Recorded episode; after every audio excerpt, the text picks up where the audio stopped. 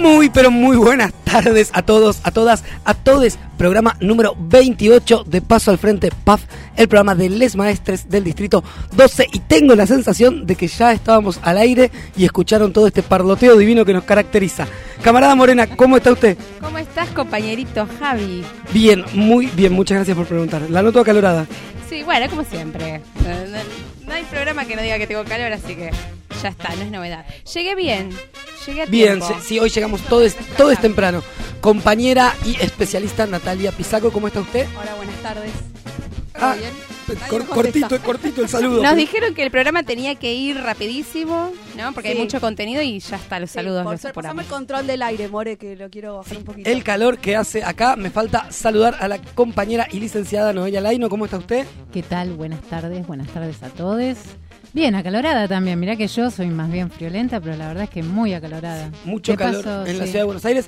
Mandamos el saludo hoy a la compañera Mabel, que estaba de viaje Beso, y Mabel. no pudo estar, así que haremos este programa sin su presencia física, pero sí su presencia espiritual Claro. acá en el aire con nosotros. Sí, Quiero aprovechar a saludar antes de que comience esta vorágine a nuestra productora estrella, la señorita Liliana Rocco, ahí del otro lado de la pecera, también a nuestro operador del día, Nahuel, y besitos a nuestra operadora del amor, Nati Bravo, que está de cumpleaños de niña, y como Ah, sabemos en este programa, maternar siempre es, Sí. y siempre está primero. Militamos la maternidad. Ayer me crucé con Pisaco en la calle maternando, Ah. de casualidad. Re simpática te saludo. Ah, divina la nena, Sí, divina la nena. A ver, contanos. sí. Hola, Emita, le dije, no, ni bola.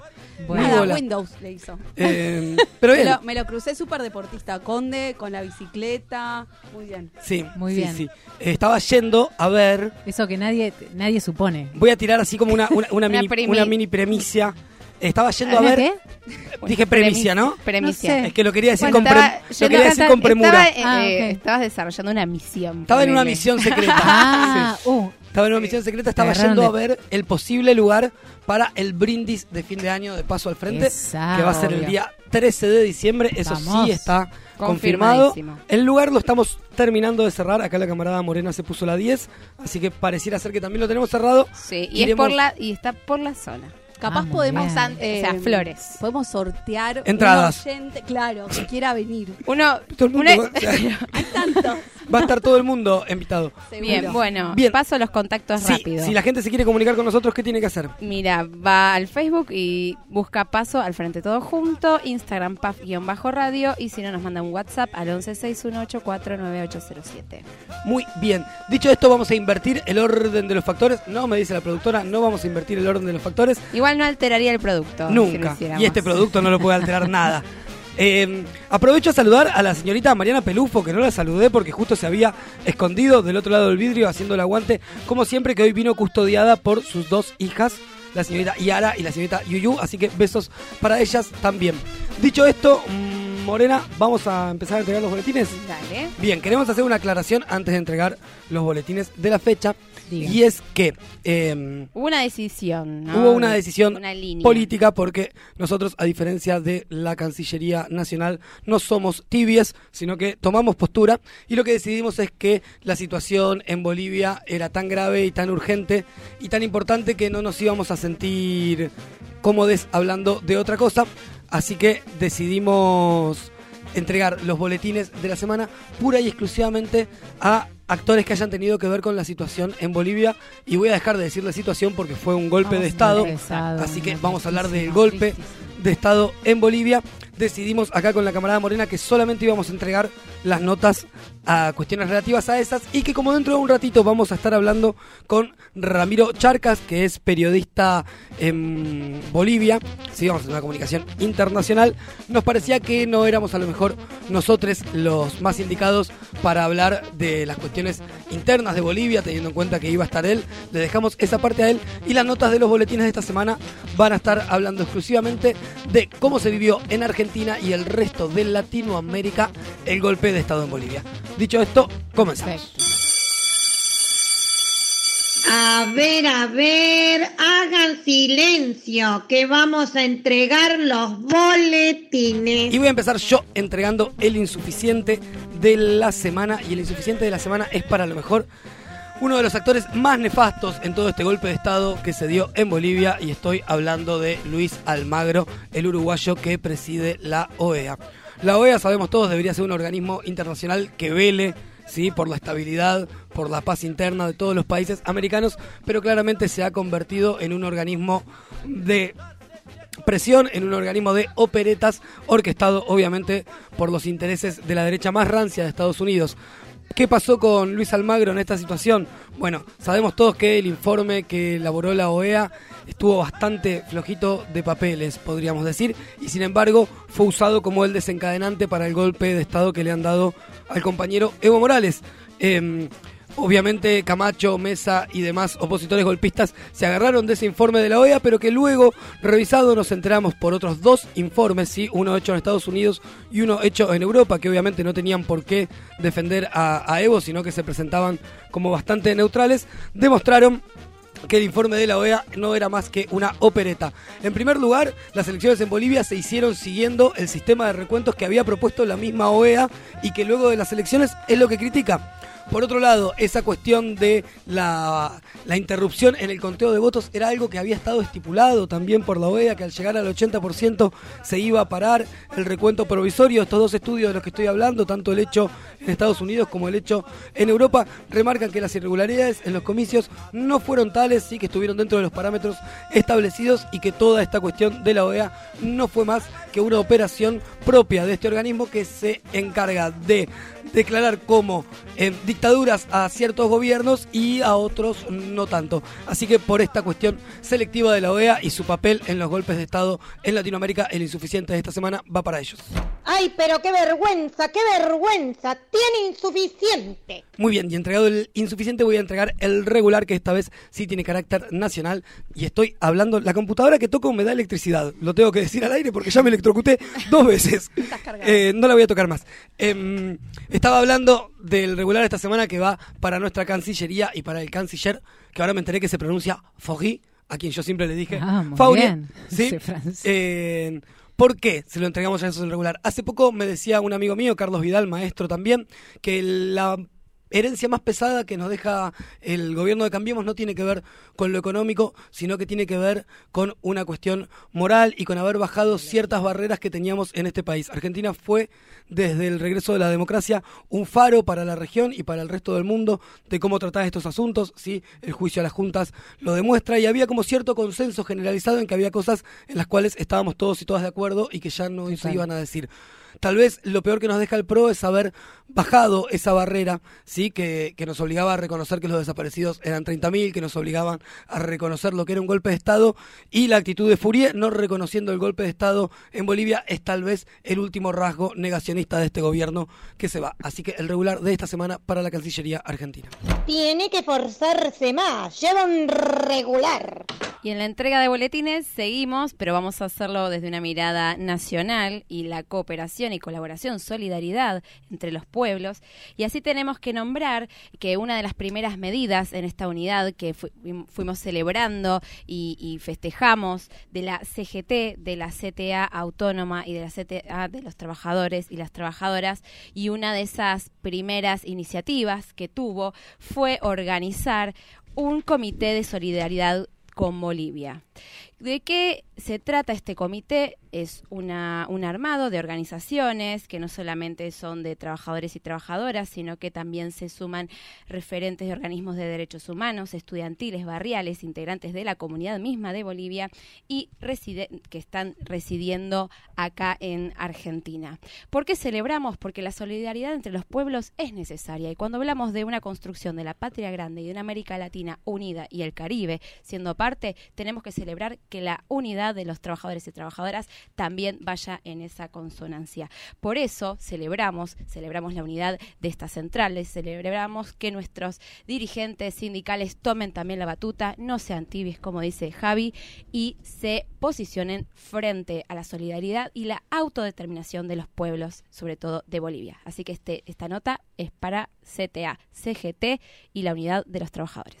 ¿Qué quiere que le diga? Lleva un bueno. Otra cosa no le puedo poner. Muy bien, y empiezan las notas un poquito más arriba, así que me toca poner el muy bueno, y en este caso el muy bueno de la semana va a ir para los trabajadores de Telam, para los trabajadores de Radio Nacional y las trabajadoras, y también para los trabajadores de Telefe. ¿Por qué les ponemos esta nota? Porque al igual que había sucedido, ¿te acordás, Pisaco, que hace un tiempo yo te conté el titular de una nota de un cable de Telam que hablaba El niño- el niño trans, el sí. bueno, que era un desastre y esa vez los trabajadores de Telam habían sacado un comunicado repudiándolo.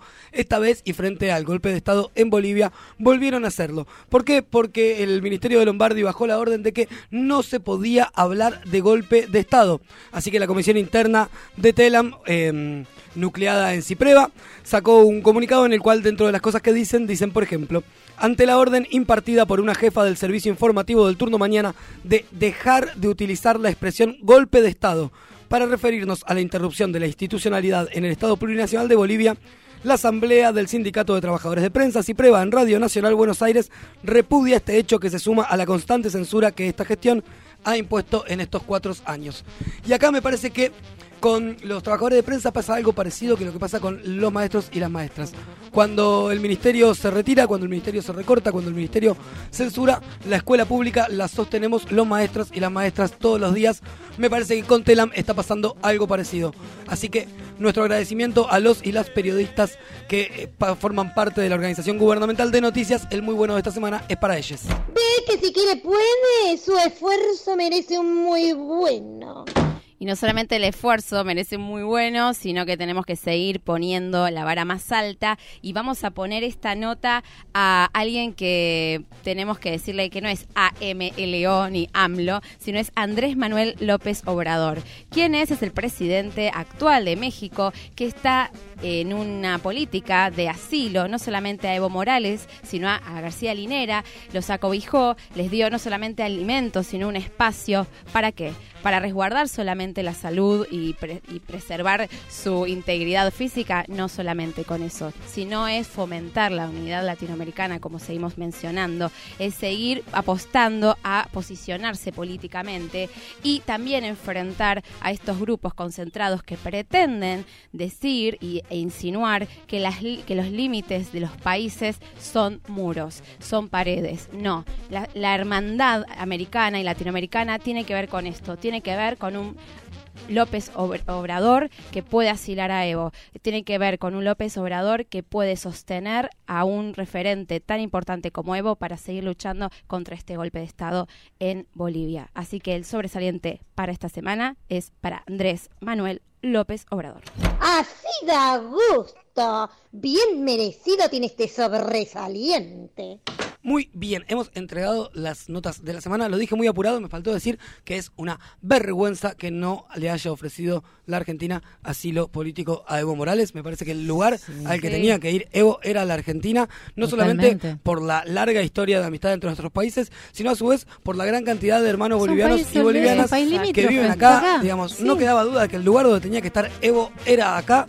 Es una Sí, pena pero- que se haya tenido que ir tan lejos a México. Aparte, no sé si vieron todo el, el- los dimes y diretes diplomáticos que tuvo ese avión que lo transportó hasta México, Sí, que sí. iba en principio a pasar por Ecuador, después Ecuador le negó, tuvo que repostar en Asunción. Aprendí la palabra repostar, que tiene que ver con que el avión frene y cargue combustible. Mira. Después de ahí no pudo pasar por el espacio aéreo ecuatoriano, sí por el brasilero, lo cual me llamó la atención. Y fue negado el, el espacio aéreo argentino. De hecho, hubo una, resolución, una salida, que cualquier tipo de no sé decir, de transporte que sobrevuele terreno argentino en nuestra en nuestra superficie podía ser derribado. Así que no solamente fue un, Lo que pasa un es- no apoyo, sino un claro, una clara amenaza.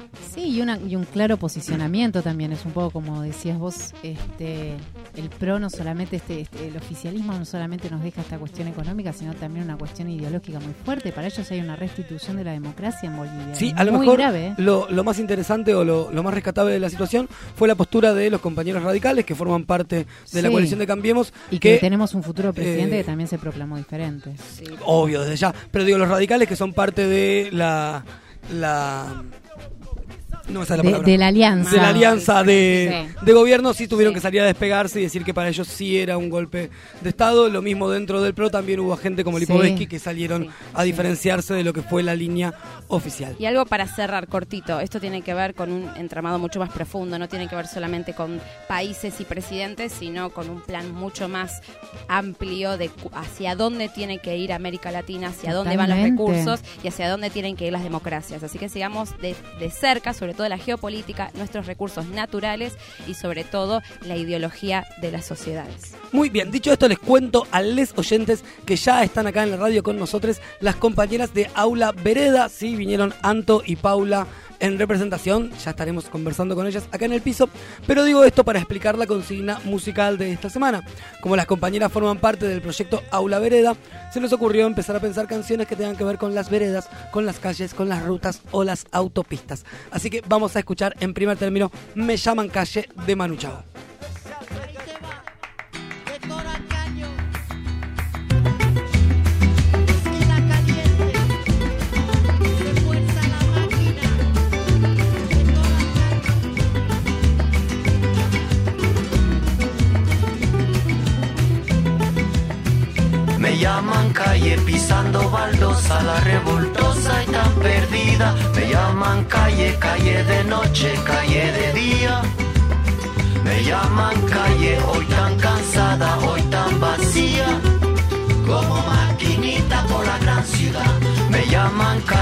Calle y me subo a tu coche. Me llaman calle de alegría. Calle dolida, calle cansada de tanto amar. Voy calle abajo, voy calle arriba, no me rebajo ni por la vida. Me llaman calle y ese es mi orgullo. Yo sé que un día llegará, yo sé que un día vendrá mi suerte, un día me vendrá a buscar. A la salida un hombre bueno, pa' toda la vida y sin pagar. Mi corazón no es de alquilar, me llaman calle, me llaman calle. Calle sufrida, calle tristeza de tanto amar. Me llaman calle, calle más calle. Me llaman calle la sin futuro. Me llaman calle la sin salida. Me llaman calle, calle más calle. La que mujeres de la vida suben para abajo, bajan para arriba. Como maquinita por la gran ciudad. Me llaman calle, me llaman calle. Calle sufrida, calle tristeza de tanto amar. Me llaman calle, calle más calle.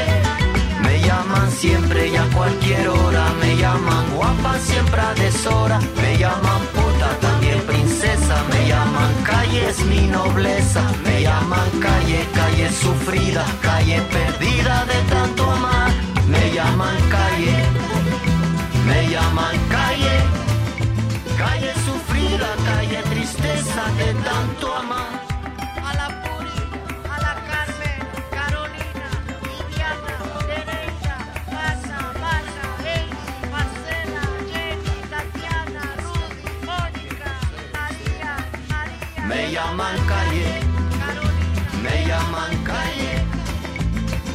Sufrida, calle tristeza de tanto amar. Me llaman calle, me llaman calle. Calle sufrida, calle tristeza de tanto amar. Me llaman calle, me llaman calle. Calle sufrida, calle tristeza de tanto amar.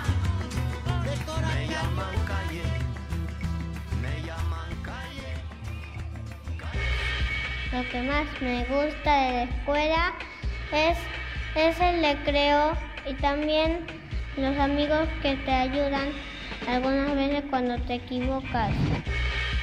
Lo que más me gusta de la escuela pública es que brinda igualdad de oportunidades. Paso al frente.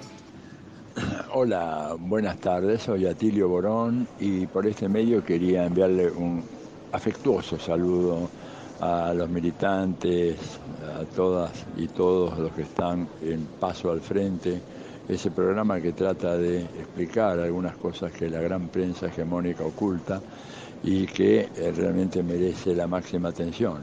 En esta ocasión voy a hacer una referencia sobre la situación boliviana. Les agradezco que me den la oportunidad de comunicarme con su audiencia y realmente espero en el futuro poder personalmente ir al piso para estar en paz, paso al frente con ustedes y poder dialogar con ustedes y con su audiencia telefónicamente. Por ahora nada más, así que acá les dejo mis impresiones sobre la crítica situación imperante en Bolivia. Pero qué nivel, camarada Morena. Chiques, eh, estoy que no puedo más. Estuve hablando con Atilio, es tan generoso. O sea, quienes no lo conocen, que creo que es un porcentaje muy pequeño de personas, pero les voy a contar, es un politólogo que viajó por todo el mundo siguiendo causas, siguiendo situaciones, viaja constantemente a Venezuela y siguió todo el proceso de Chávez y de Maduro. La verdad que nos salude, que, di- que se comprometa a venir al piso, es genial. No y para, y para quienes estuvieron recibiendo el, los audios, tenemos un informe especial que está circulando por WhatsApp. Exactamente, ya estuvo circulando porque ahí escuchan que Atilio dice que va a dar sus impresiones. Nosotros pasamos solamente la parte del saludo y el análisis de la situación en Venezuela lo estuvimos compartiendo por WhatsApp y seguramente lo subiremos también a nuestras redes sociales para que todos y todas puedan escucharlo. Dicho esto, Morena, si la gente se quiere comunicar con nosotros, tiene que mandarnos un mensaje a dónde.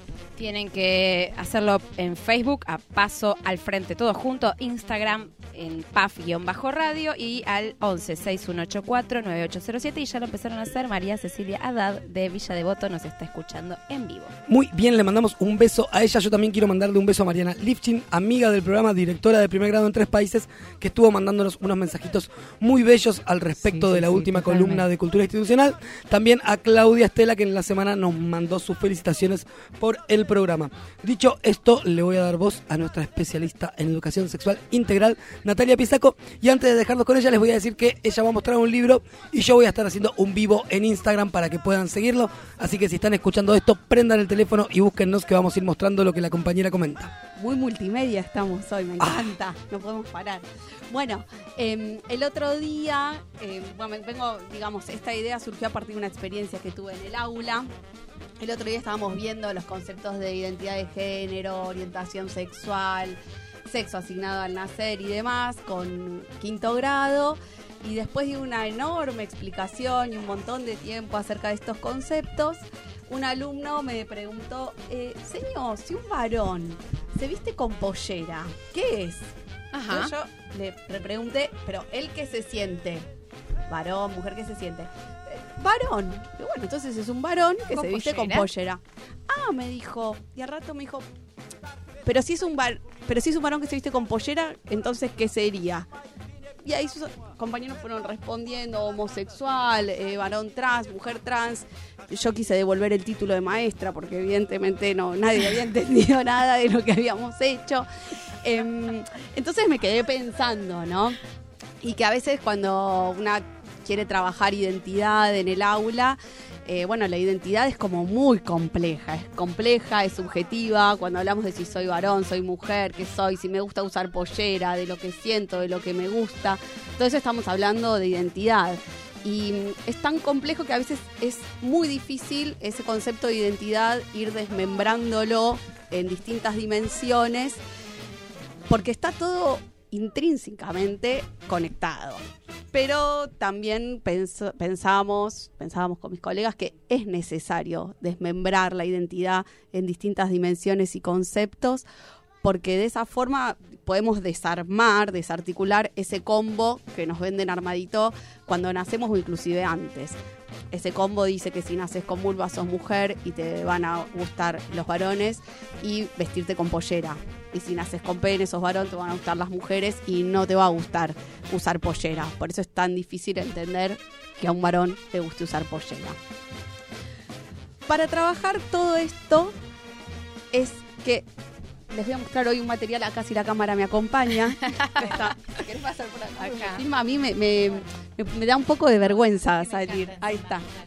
Bueno, eh, ahí estamos viendo un libro A que se vivo. llama que se llama Identidades. El nombre completo del libro es Identidades, Niñez, Adolescencia e Identidad de Género. Es un libro hecho por maestras, eh, Mariela, Eva, que es quien ilustró, y Magalí. Podemos escuchar de la voz de Magalí cómo es que nació este proyecto.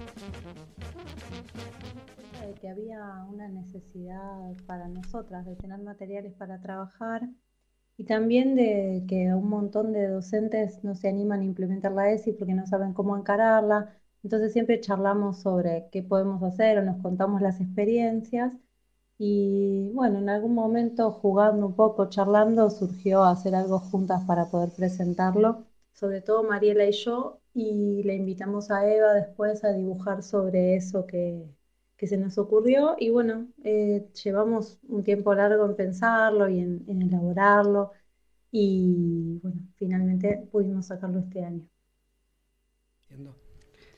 Ahí estamos, ¿volvimos? Sí. Muy bien. Este- esta transmisión multimedia me está matando. bueno, el libro que recién mostró Noé, para quienes están viendo en vivo y para quienes no, les cuento que es un libro con ilustraciones de personas. Esas ilustraciones están como troqueladas en tres partes. La primera parte es la cabeza, después tiene otra parte que es el, torso y los genitales, y después tiene otra parte que son las piernas. Entonces vos podés ir levantando las, las distintas partes, ir combinando Sí. estas tres, estos tres troqueles, Sí. digamos, y vas formando distintas personas o distintas identidades. Bien. Eh, bueno, hay imágenes con pelo corto, pelo largo, torsos vestidos, desnudos, con tetas, sin tetas, vulvas, penes, eh, bombacha, eh, vestidos, piernas con pelos, sin pelos, pies de- con tacos, pies descalzos. Hay mil combinaciones. Y al final tiene una página donde vos te podés dibujar. Y por último, y no menos importante, hay un texto corto, son seis párrafos, con una explicación súper clara, precisa, corta, donde se explica qué es la identidad de género, qué es la expresión de género, qué es el sexo asignado a nacer y qué es la orientación sexual. Estas, digamos, que son las dimensiones que yo estaba hablando al comienzo, que a veces son muy difíciles de desarticular, porque sabemos que en la identidad de cada una están muy conectadas, pero sí creo que es completamente necesario separarlas y verlas por separado para así desarmar esos estereotipos que nos, el chip que nos meten inclusive antes de nacer. Así que bueno, es súper recomendable, es accesible, es otra manera de entrarle al tema, porque le entras por las imágenes, cuando vos conectás las tres partes de cada página y formás una persona, una identidad, no hace falta nombrarla. Muchas veces las etiquetas, eh, lo, lo que necesitaba mi alumno, que era que yo le diga cómo se llamaba, qué nombre le ponía a un varón que tenía pollera, esas etiquetas muchas veces son útiles porque nos permiten nombrar y ya sabemos que lo que se nombra existe. Pero muchas veces también el etiquetar nos limita. Entonces, bueno, este juego de imágenes me pareció que estaba buenísimo para entrarle a este tema jugando, mirando, investigando, experimentando y después sí, ya ir poniéndole nombre a todo eso que vamos viendo y a lo que no se le puede poner nombre será una frase, como un Sí. varón que le gusta usar pollera. Lo recomiendo, la edición es hermosa. Las pueden seguir a las chicas porque no se consigue, digamos, en todas las librerías el libro así. Es de- muy lindo Es ese muy libro. lindo. Sí. Eh, a las chicas las pueden seguir en Instagram, arroba libro juego identidades, o enviarles un mail a identidades librojuego arroba gmail.com. Es súper importante incluir estos conceptos cuando trabajamos ESI en la escuela. Eh, son fundantes para validar la sexualidad de nuestros alumnos y alumnas. Y como lo define el libro que acabo de recomendar, enseñemos la identidad como el lugar donde todo es posible. Me encanta esa definición de identidad. lindo, sí. Así que bueno, ojalá las puedan seguir a las chicas, contáctelas si es que lo necesitan. Hermoso. Yo aprovecho y te cuento. Deja de filmarme. Eh, por favor, un primer plano. No, besitos a Ani, sí, que estuvo mirando el video, estuvo comentando, Qué es bien. una de nuestras oyentas preferidas. ¿Y Está amasando pizza, ¿Quién te dice una miembro del futuro equipo de Paso al Frente? Ay, no sé. encantaría. qué sé yo. Eh, a Marilina, que también mandó mensajes, y a Damián, que saludaron mientras vos hacías esa columna. Gracias a todos. Bien, dicho esto, hemos terminado. Vamos a escuchar la segunda canción del día aquí en Radio Presente y luego vamos a invitar a sentarse a las compañeras de Aula Vereda. En este caso vamos a escuchar El tiempo está después, que habla de la calle Yupes de Fernando Cabrera, pero en voz de Jorge Drexler.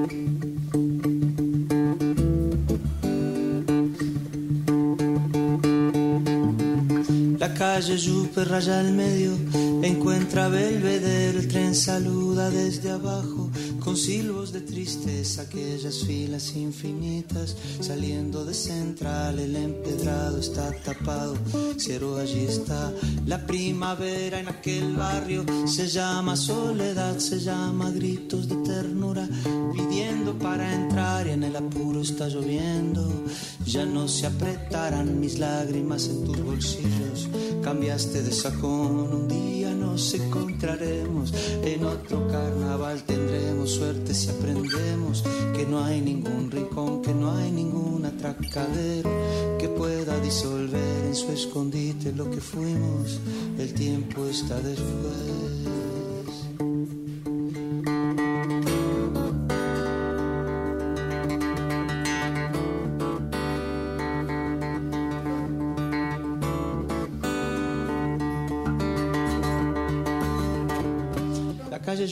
Yupe raya encuentra Belvedere, el tren saluda desde abajo con silbos de tristeza, aquellas filas infinitas saliendo de central, era empedrado, está tapado, pero allí está la primavera en aquel barrio, se llama soledad, se llama gritos de ternura, pidiendo para entrar y en el apuro está lloviendo, ya no se apretarán ni lágrimas tus bolsillos, cambiaste de sacón, un día nos encontraremos, en otro carnaval tendremos suerte si aprendemos que no hay ningún rincón, que no hay ningún atracadero que pueda disolver en su escondite lo que fuimos, el tiempo está después.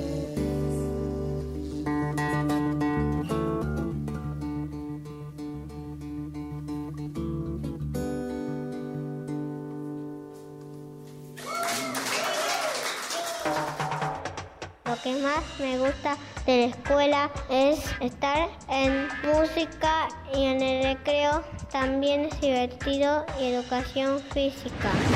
Lo que más me gusta de la escuela pública es que es laica, gratuita, inclusiva y abierta a la diversidad. Pa, paso al frente. La voz de la escuela pública en el aire. Bien, y seguimos con el tercer bloque de Paso al Frente. Me Eh, acabo de electrocutar. de Otra nuevo. vez, y a mí también me, me, me ¿Vos llegó la, la, la tensión. Eh, bueno, se estuvieron acomodando Antonella Bianco y Paula Chabel. Ellas vienen en representación de Aula Vereda, específicamente de Aula Vereda Almagro, pero que es un proyecto que empezó a expandirse y el cual nos interesa mucho conocer. Por eso les las invitamos a nuestro programa para que podamos interiorizarnos en este proyecto. ¿Cómo andan, muchachas? Hola, buenas tardes a todos, todas, todes. ¿Todo bien? Muy bien. Bienvenidas. Buenas a todos, gracias por la invitación. Pau, yo creo que ese micrófono que está allá debería funcionar. A ver si hago así, Sí. ¿me escuchan? Bien, así se independizan, digo, no tienen que Sí, andar. que puede- Son muchos años. mucho Nos gusta compartir, pero bueno, un poco de distancia con este calor nos viene Igual bien. son muchos años ya, así que como No pasa no nada, pasa nada. nos vamos a tocar un mucho- poquito. Claro. Muchos años. ¿Cuántos hace que Y están? no, yo muchos menos, pero Aula Vereda está hace 10 años ya. Y desde el 2008, 2008. que estamos trabajando en el barrio de Almagro y bueno, a partir del 2014 se empezó a, a expandir el proyecto hacia otros barrios. Eh, pero ¿Qué, sí, ¿Qué es Aula Vereda? ¿Qué es ¿Qué Aula es? Vereda? Bueno, Aula Vereda ahora, podemos decirlo porque está en permanente construcción y de construcción, es un proyecto de educación popular con niñas y jóvenes, con niñas, no para, sino con, porque construimos con ellas, eh, con una perspectiva antipatriarcal, feminista, transfeminista, después de muchos debates y que por suerte se va transformando con las realidades eh, que nos atraviesan a todos como sociedad y que hace muchos años que estamos con esto. Anto, ya en una frase tiraste un montón, de Montón de conceptos. Vayamos de a poco. Cuando decimos es un proyecto de educación popular. Bien, ¿qué es la educación popular? La educación popular es una rama de la pedagogía súper latinoamericanista que hace muchos años se construye en esta región eh, y que justamente lo que propone es dejar de pensar que los educadores son quienes tienen todo el conocimiento y los educandos son quienes carecen de ese conocimiento y vienen así como una hoja en blanco sin saber ninguna cosa eh, y en un intercambio respetuoso poder ir construyendo el conocimiento colectivamente. Un conocimiento que siempre es situado, ¿no? Freire, que es uno de los máximos referentes, siempre decía, la cabeza piensa donde los pies pisan, entonces el conocimiento entenderlo eh, políticamente, ¿sí? Todo proyecto pedagógico es político, Freire también decía, todo acto educativo es un acto político, entonces desde, ese, desde esa perspectiva ir construyendo colectivamente un conocimiento que nos ayude a entender mejor en qué realidad estamos viviendo, por qué nos pasan las cosas que nos pasan. Eh, estos niños, estas niñas con quienes trabajamos eh, están atravesadas por infinitos conflictos, que son los mismos conflictos que estamos atravesadas nosotros como trabajadores, como mujeres, eh, muchas veces como migrantes también. En esta interseccionalidad de las desigualdades. Entonces, bueno, es entender un poco eso, ¿no? ¿Qué, qué nos está pasando? ¿Por qué nos pasa esto? Y entre todo es ir generando alternativas para, para la transformación de esa realidad, de aquello que no nos gusta de la realidad. Bien, en términos generales, eh, se habla de una educación popular, colectiva, pero en términos puntuales, ¿no? Para ir haciéndonos esa imagen de esta aula vereda, ¿cómo, cómo se va dando esa educación para y con la niñez? Uf, bueno, a ver, como decíamos antes, digo, es un proyecto que tiene muchos años y se fue transformando en relación a las inquietudes y a las historias y las problemáticas que íbamos encontrándonos con los pibes y empezamos a, encontrarnos con la pregunta, más con la pregunta, con, con la inquietud nuestra de bueno, ellos tienen un montón de cosas para decirnos y cada sábado, en ese momento solo funcionábamos los sábados, ahora funciona, en Almagro funciona los martes también y hay un espacio también de juegos para niñas los viernes, de juego libre. Pero bueno, eh, ¿qué es lo que ellos están pensando? ¿Qué es lo que lo que ven con lo que les pasa habitualmente en sus casas? Digo, y todo ese conocimiento eh, empezamos a, a construir desde la pedagogía la pregunta, digo que es algo también fundamental de, los proyectos de educación popular, y empezamos a generar espacios en donde ellos pudieran no solo plantear sus inquietudes, sino ver de qué forma eh, colectivamente resolver algunas situaciones concretas, y hemos llegado ya a eh, herramientas de organización muy interesantes, como son las asambleas, ellos tienen asambleas propias en donde debaten, definen desde qué vamos a, si vamos a ver una película, qué película vamos a ver, hasta, bueno, cómo vamos a financiar una salida y hemos llegado a experiencias de auto, de, de autoorganización de ellos, en donde, digo, de conseguir asesoramiento financiero y a partir de ahí poder hacer proyectos. La otra vez estuvieron vendiendo pizzas, por ejemplo, en, en uno de, de los ciclos de, del TERE y después también eh, hicieron varias cosas más, la feria de ropa, en, otra de las fechas de las peñas, entonces a partir de eso y después también colectivamente definir qué van a hacer con eso, ¿no? Como la- cambiar las condiciones materiales de ellas mismas. Ahora, Anto, vamos a hablar del TERE y de cómo funcionan y demás. Pero antes quería traerles un comentario que me hizo hoy una compañera cuando yo les conté que venían ustedes a la radio y me dijo, ah, hacen apoyo escolar. Eh, yo le dije, "Mm", y no me animé a responder mucho más, me parecía que el proyecto iba bastante más allá del apoyo escolar, digo, pero ¿qué respuesta tienen frente a esto? ¿Ustedes hacen apoyo escolar? A ver, eh, Aula Vereda responde a una necesidad objetiva de las familias, de los barrios en los que estamos insertos, eh, donde la demanda por nosotros no le decimos apoyo, sino acompañamiento escolar es escuchada porque eh, los pibes están necesitando un montón de eh, acompañamiento, están necesitando eh, repasar algunos contenidos, están necesitando un montón de cosas y eso tampoco lo podemos desoír porque nosotros que somos les adultes tenemos otra idea de participación, de protagonismo infantil. Digamos, en Aula Vereda con- coexisten ambas propuestas eh, y sí, hacemos acompañamiento escolar entendiendo que eh, no solamente es un acompañamiento hacia los pibes, sino también hacia las escuelas. Aula Vereda nace para acompañar también la educación pública en una apuesta a que esas trayectorias educativas de las niñas sean trayectorias exitosas, porque para poder ser sujetos libres, sujetos pensantes, sujetos eh, complejos en, en- en las realidades actuales, terminar la escuela es una cosa muy importante. Mm, sí. Entonces, parte de los objetivos de Aula Vereda tienen que ver con eh, acompañar estas, estas trayectorias educativas eh, y estar en contacto con las escuelas, poder ir a las escuelas a hablar con las maestras, poder ayudarles incluso a las familias a hacer los trámites de inscripción, que hoy son tan complejos en la ciudad de Buenos Aires. Em, yo no diría que no hacemos apoyo, porque está bueno también reconocer esa parte de, de la construcción del conocimiento escolar, donde Aula Vereda hace foco, pero no, no reducirlo quizás a eso. Bien, y entonces la pregunta, yo te iba a preguntar qué ofrece Aula Vereda que no ofrezca la escuela, pero la reformulo, digamos, eh, ¿Aula Vereda existe porque la escuela pública no funciona bien? No, de ninguna manera. No, yo también voy a decir que no. Primero que no, no vamos a decir que la escuela pública no funciona bien. Eh, la escuela pública es el mejor lugar donde pueden estar los pibes todo el tiempo y eso en estos 10 años de construcción de un proyecto territorial solamente lo hemos reafirmado. Los pibes la pasan mucho mejor en la escuela que en cualquier otro lugar. Es el lugar donde más aprenden, donde más se comprometen, donde más se construyen a sí mismos como sujetos activos y comprometidos con la realidad.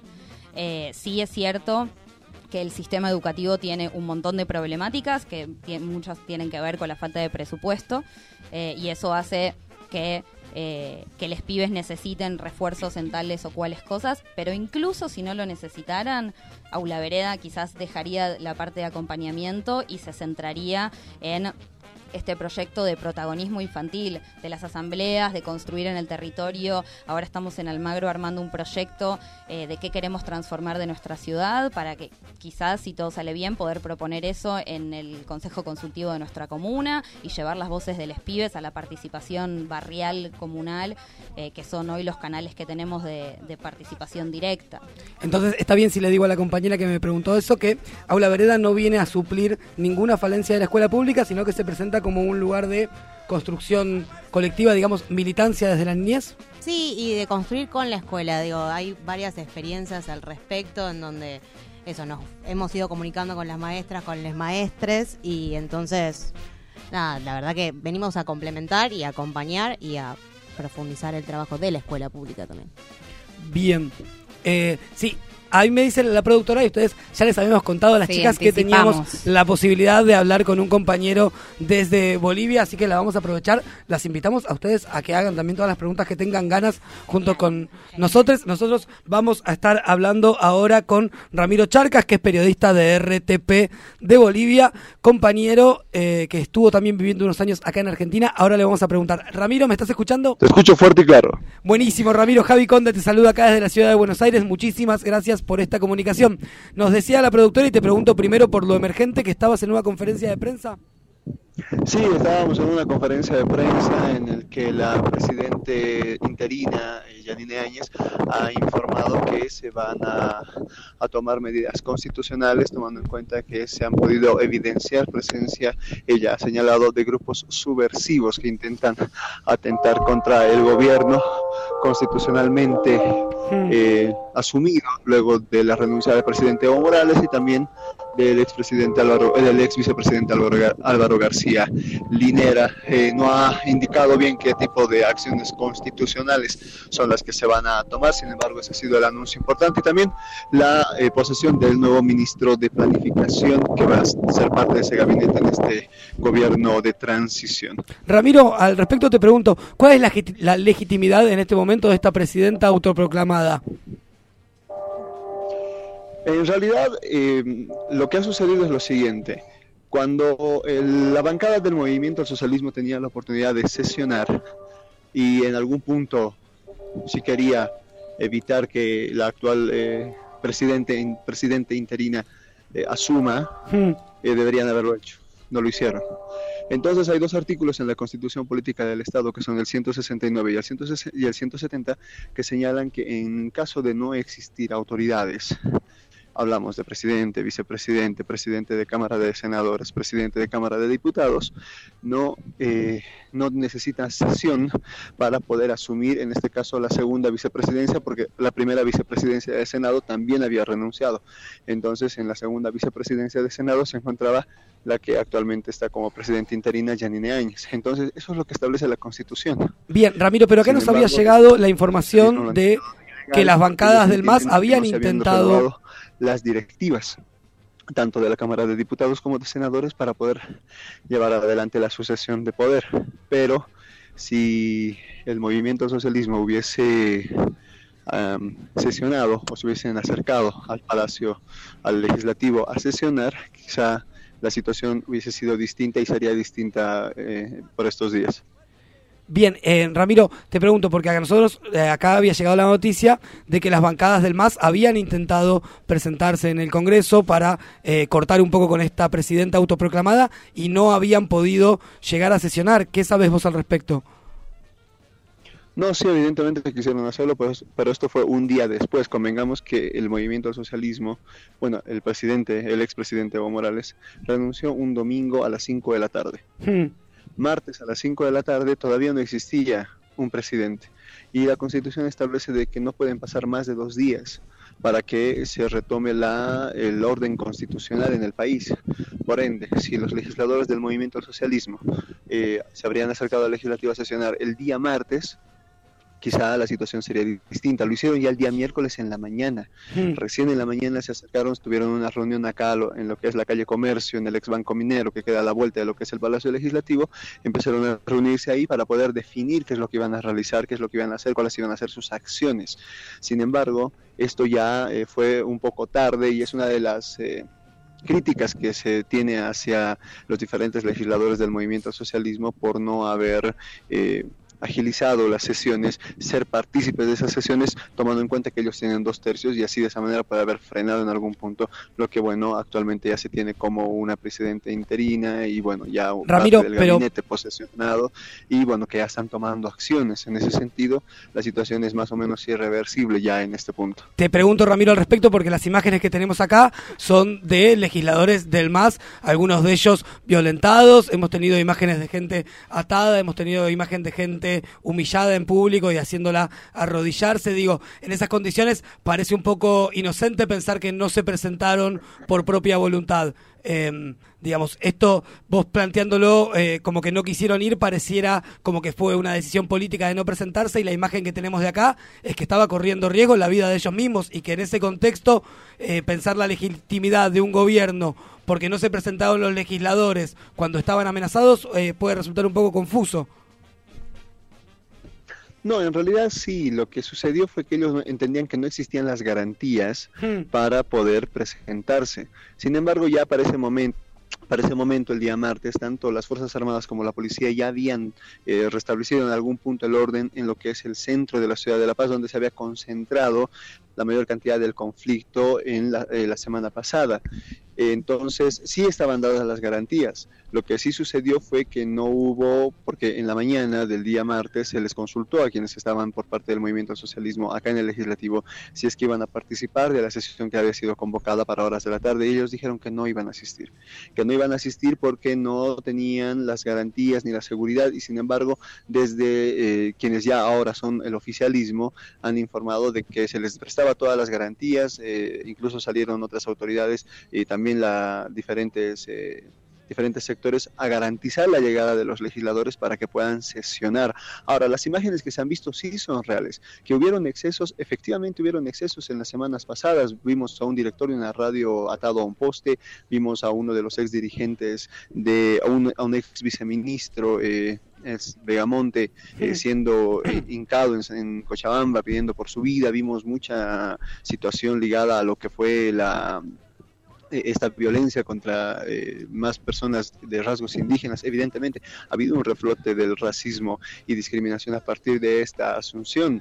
Eh, una cosa no quita la otra. Sí, Ramiro, perdón que te interrumpa. muchos, eventos y actos que realmente rayan lo- el racismo y, Y vos me decís- que han perturbado mucho más a la gente, sobre todo en la ciudad del Alto y en los sectores rurales, porque al encontrarse en la ciudad, al verlos ya inmediatamente identificados como personas afines al movimiento al socialismo y eran atacadas. Evidentemente sí existió todo eso. Claro. Existen mi- militares en las calles, Por eso- existen policías que están utilizando excesivamente el gas, eh, gases eh, lacrimógenos para las manifestaciones. Existe. Perdón, Ramiro, por eso me parecía llamativo cuando vos otra, decías cuando que- al hecho de que nos, por parte del movimiento al socialismo, y esa es la crítica de no haber asistido a esta sesión para poder, si tenían la intención, poder frenar un poco esta situación. Claro, lo que pasa, Ramiro, te, te pregunto porque vos me decís el nuevo oficialismo, al cual acá todavía nos cuesta a lo mejor un poco decirle oficialismo, garantizaba eh, la integridad de los legisladores del MAS, pero el nuevo oficialismo también garantizaba la integridad de los periodistas que estaban cubriendo los sucesos y nosotros tenemos el caso de muchos periodistas argentinos que tuvieron que refugiarse en la embajada, sí, por las agresiones que sufrían y frente a eso... Eh, Mesa, Camaño y demás también dijeron que respondían por la integridad de esos compañeros nuestros periodistas, que evidentemente no fue tal. Entonces, en ese contexto, a veces me cuesta un poco creer a mí en lo que, lo que significa resguardar la integridad. No, claro, evidentemente se veían todas esas imágenes y para ser honestos, eh, o sea, yo siendo periodista y trabajando en la noche y, con- y conociendo lo que ha sucedido, también hemos estado en riesgo.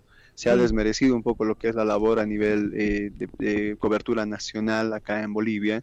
Sin embargo, eh, muy poco se sabe de lo que está detrás de todo eso. Evidentemente hay una situación muy compleja en la que los periodistas tenemos que guardar cierto equilibrio para poder emitir una información que no represente una, eh, un rechazo inmediatamente de aquellos que están a favor o aquellos que están en contra.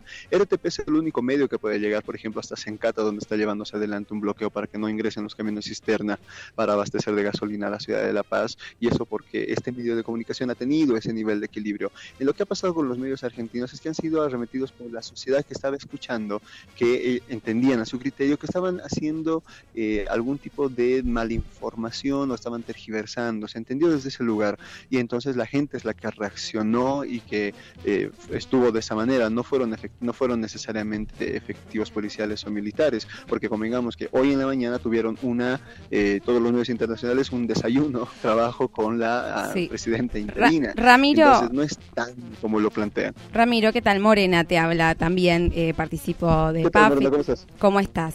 Eh, bueno, nosotros eh, estamos eh, funcionando en una radio, en un, en un programa donde sí planteamos una posición concreta, porque concebimos también en la transmisión de información desde una posición ideológica, política, con una perspectiva hacia dónde va el pueblo. Quería preguntarte, vos, ¿cómo- ¿qué considerás que en este, en este momento una presidenta autoproclamada eh, desconozca a los pueblos originarios, las raíces indígenas, las raíces campesinas y que también claramente esté apoyada por ciertos eh, presidentes o, personas políticas de nuestra región que acompañan el ingreso de perspectivas neoliberales. ¿Cuál es tu posición al respecto? No, obviamente es una postura hipócrita, inevitablemente. Eh, es más, borró todos los tweets y todas las publicaciones que ella hizo en su momento referidas a lo que ha significado su postura referida Mm. a los, a los pueblos originarios, a los pueblos indígenas originarios y su presencia en el país. Eso es inevitable. O sea, si hay algo que hay que decir con respecto a este gobierno de transición es que ha generado justamente todo ese rebrote de xenofobia y racismo en el país. Peligrosísimo. Eso no, eso no está en duda. Eso no está en duda. A lo que me refería hace un momento con esto de la búsqueda del equilibrio es que al ser medios privados en los que la gran mayoría trabajamos, se busca un nivel de equilibrio. Ra- Y en ese nivel Claro. de equilibrio se utiliza lo de parte y contraparte. Cuando uno está trabajando o está desarrollando una actividad como la que se desarrolla en el ex Olimpo o en la tribu o en Sí, otros medios de sí, sí. comunicación alternativa, obviamente pesa más tu postura ideológica. Acá también hay un contexto muy complejo que se tiene que comprender respecto a lo que sucede con los medios de comunicación y cómo Sí. es que la información también gira en torno a eso. Ramiro, eh, muchísimas gracias por habernos atendido, agradecemos tu tiempo y haber compartido tu perspectiva desde allá, Eh, agradecemos la información que nos das desde, desde tu mirada de periodista y seguimos en contacto con el pueblo eh, boliviano y sobre todo apoyando un proceso de, de restablecimiento de una democracia popular. Así que te agradecemos muchísimo y estamos en contacto. Un abrazo para ustedes y el saludo para toda la gente que forma parte del Ex Olimpo y de la, de la radio, que se, se tiene el cariño inmenso por haber sido parte de ese, de ese espacio. Y el panorama es complejo, así que en el momento en el que ustedes quieran podemos volver a conversar para hablar más de cómo viene este momento de transición acá Dale, en Ramiro. Bolivia, que Seguramente- he visto un análisis un poquito más elevado de eh, una postura u otra. Dale, seguramente te estaremos llamando nuevamente y ojalá que sea para que nos des buenas noticias. Te mandamos un abrazo grande para vos. Pasaba entonces Ramiro Charcas, periodista de RTP Bolivia. Eh, evidentemente la situación tiene un montón de aristas de análisis muy Sí. profundas. Seguramente nuestra opinión eh, a la distancia no sea la misma que la de él. que Claro. Está viviéndolo en carne propia. Desde acá tampoco sabemos cuánto de su discurso tiene que ver también con la cuestión de que él pertenece a un medio y siempre está en riesgo su trabajo. A nosotros acá, bajo la atenta mirada de Walsh, nos De cuesta un poquito sí. esa idea de pensar en un periodismo equilibrado, pero entendemos que a lo mejor el compañero también eh, está viviendo en un contexto donde sus ideas pueden no ser exactamente las nuestras desde acá. Desde Paso al Frente seguimos reafirmando nuestra concepción de que se trata de un golpe de Estado y nos cuesta horrores hablar de un gobierno de, De transición. transición, claro. Así que, bien, vamos a seguir entonces y ya para, Para una- culminar, una última chicas, ¿quieren decir algo de la entrevista? Vi que se mordían un poco Sí, la lengua por... eh, bueno, me parece que un poco la postura tiene que ver con esto, con, con el temor que genera trabajar para medios concentrados, que claramente tienen una postura porque apoyan y sostienen el golpe de Estado en Bolivia. Entonces, claramente, si su trabajo está en riesgo, eh, probablemente esté hablando también desde ese lugar, porque claramente el imperialismo y el neoliberalismo construye te- con, con el temor.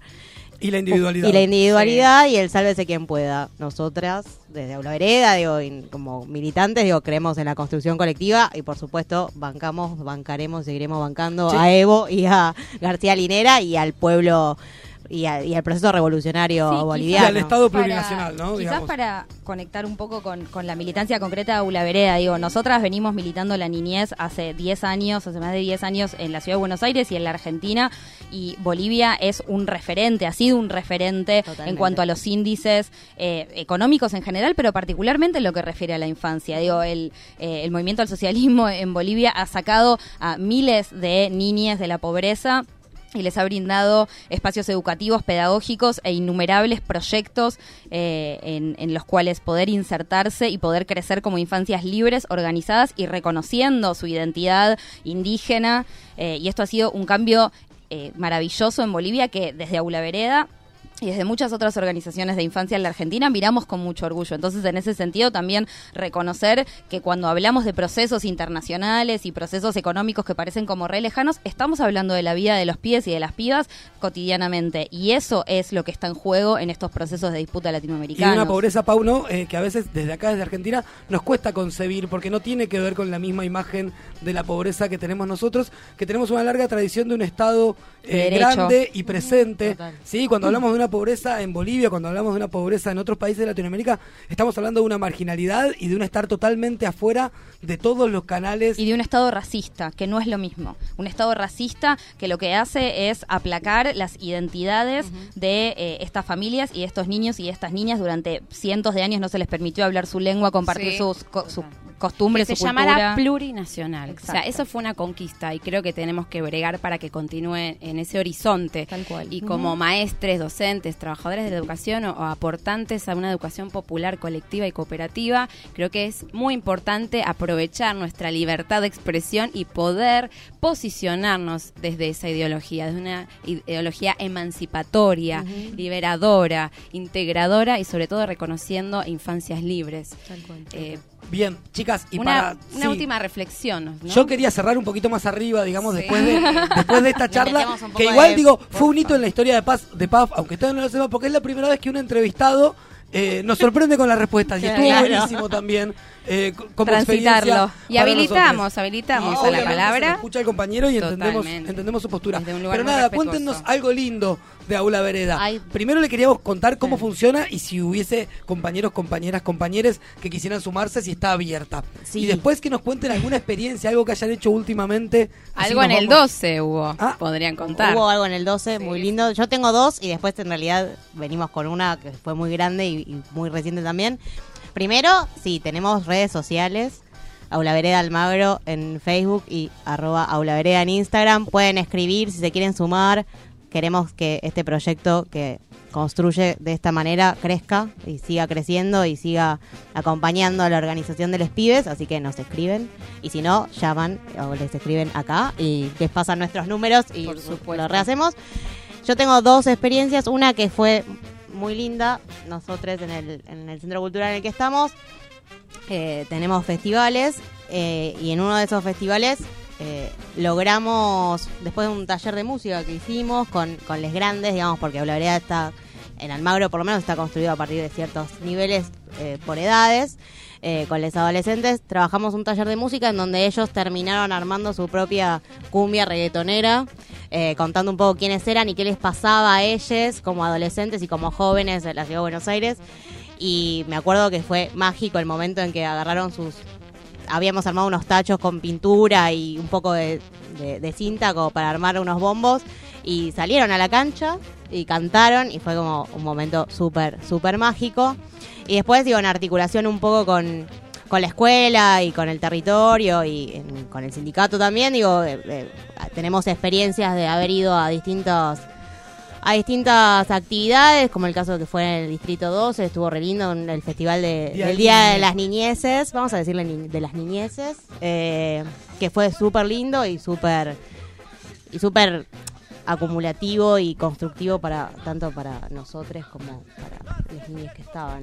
Y después la última que nos pasó este año es que por primera vez en Aula Vereda eh, fuimos, viajamos al Encuentro Plurinacional de Mujeres y Disidencias con les pibes, con las niñas particularmente, y organizamos por primera vez en los 34 años que tiene el encuentro, una comisión de niñas donde ellas Sí, eh, hicieron su taller, se pensaron, se reflexionaron, conversaron acerca de las opresiones que las afectan a ellas en su particularidad niña y a partir de eso lograron hacer sus conclusiones y logramos incluso que la organización ponga esas conclusiones en el acto final y las pibas la leyeron en voz alta en el acto final adelante de todas las mujeres y fue muy emocionante y eh, llegamos para quedarnos, vamos a viajar el año que viene y todos los años subsiguientes para que exista la comisión de pibas en el encuentro. Hermoso. Bueno, chicas, muchísimas gracias por haber estado hoy acá. Nos quedó un poquito cortito. Les Sí. avisamos que iba a ser cortito pero intenso. Así es, Paf, cortito pero intenso. Pero volvemos. pero Cuando quieran. Siempre estamos volviendo. Mil gracias, chicas. Bien, eh, dicho esto, yo quiero mandarle un saludo y esto es especial. Acá eh, la productora Lineal Rocco también lo vio a los chicos y a las chicas del Cortázar. ¿Por qué les mandamos un beso? Porque hoy cuando Sí. llegué a mi casa, que vivo ahí nomás, estaban autogestionando un concurso de freestyle. Estaban rapeando. y Son lo escuché más, El momento, más. escuché el momento en el que el pibe que lo organizaba daba las indicaciones para todos y les pedía que se anote y recordaba que no podía haber ningún comentario eh, relativo eh, a ningún tipo de agresión física, no discriminación, ninguna cuestión de género. Usaban la palabra eh, comentarios gordofóbicos. Hermosos, me quedé escuchándolos un rato, se me caía la baba, así que mi abrazo y mi admiración para todos ellos y sobre todo para los compañeros del Cortázar que hacen el estudiantazo acá en Radio Presente. La productora me pone un cartel que dice séptimo 24 del 12. Ah, porque vinieron a hacer una excursión, ¿no? ¿No Ah, es esa? Muy bien, ya me acordé. A los chicos y a las chicas de séptimo grado de la escuela 24 del 12. ¿Pero fue por eso? Sí, que vinieron Ah. con nuestra productora a grabar acá a la radio, así que también Sí, besos para ellos y para sus maestres Filo y Martín. Por mi parte, nada más. Hasta la semana que viene con Marada Morena. Ay, tengo dos frases. Una que tiene que recordarse que en la escuela enseñamos que esto que sucede en Bolivia es un golpe de Estado. Y otra, compañeros, es la siguiente. Educar para liberar, habitar para construir. Hasta el viernes que viene.